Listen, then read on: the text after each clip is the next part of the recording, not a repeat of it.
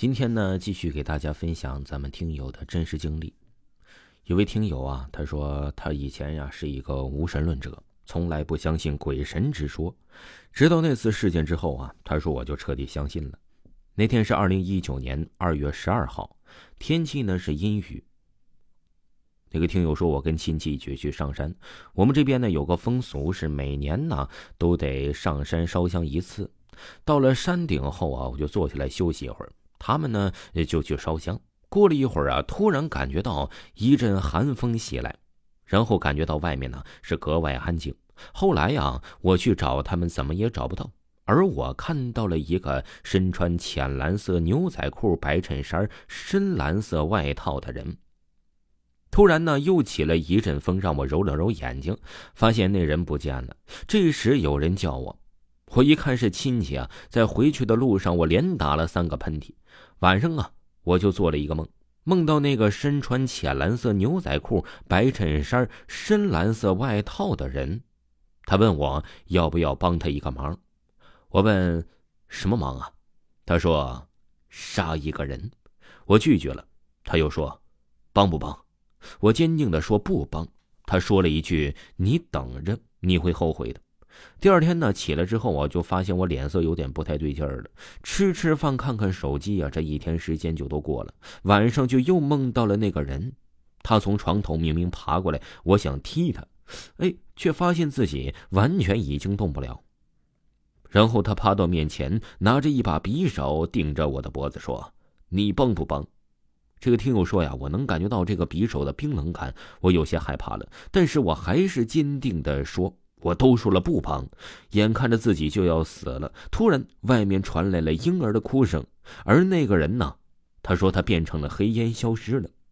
看了看外面没有人亮灯，后来呀，接着灯光看到了一只黑猫在垃圾桶旁边，才明白那不是梦。还有一位听友啊，也给咱们分享了一件他的真实经历。他说呀，嗯，这个听友说他在二零零八年七岁啊。从小啊就是在外地长大，因为家庭原因，回到了老家。这个听友说，我就跟外公外婆生活。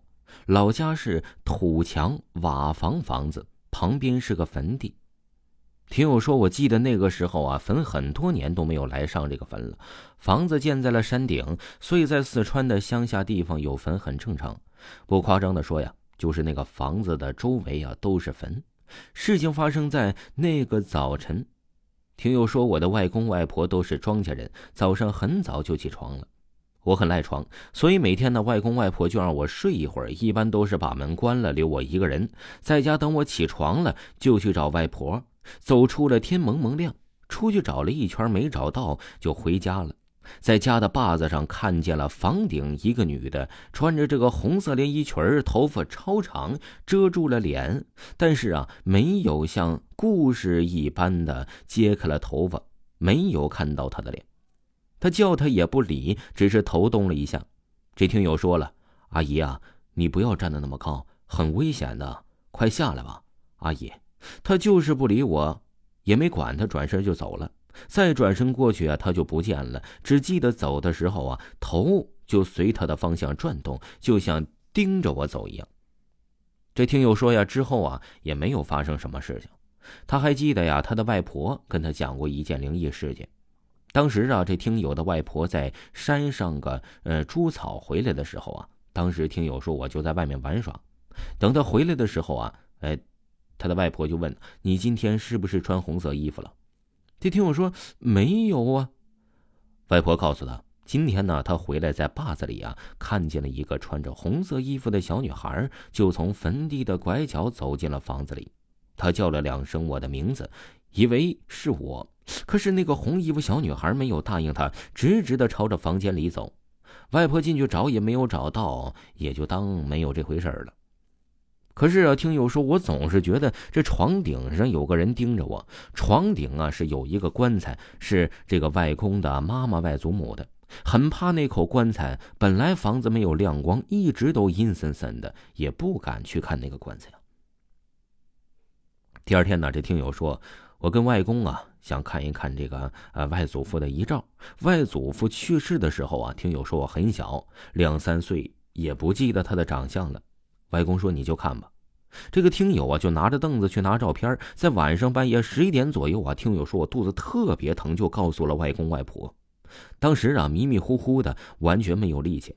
外公就到厨房的大灶台上的大铁锅边缘呐，立了三只筷子。听友说，我也没听清这说了什么，筷子就倒了。我也没有事儿，迷迷糊糊的就睡着了。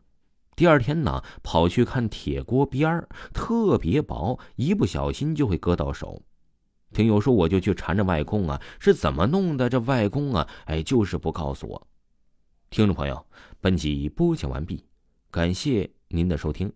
如果呢，您有嗯比较奇异的事儿啊，也可以呃私信维华，维华呢发您咱们直播室通知的二维码来进行分享故事。另外啊，维华给你们分享一下，咱们这个维华讲乡村鬼事，一定是一部非常不错的专辑。现在呢，已经上到了咱们的畅销榜二十一名，喜欢的朋友一定不要错过这部专辑哦。感谢大家，咱们下期再见。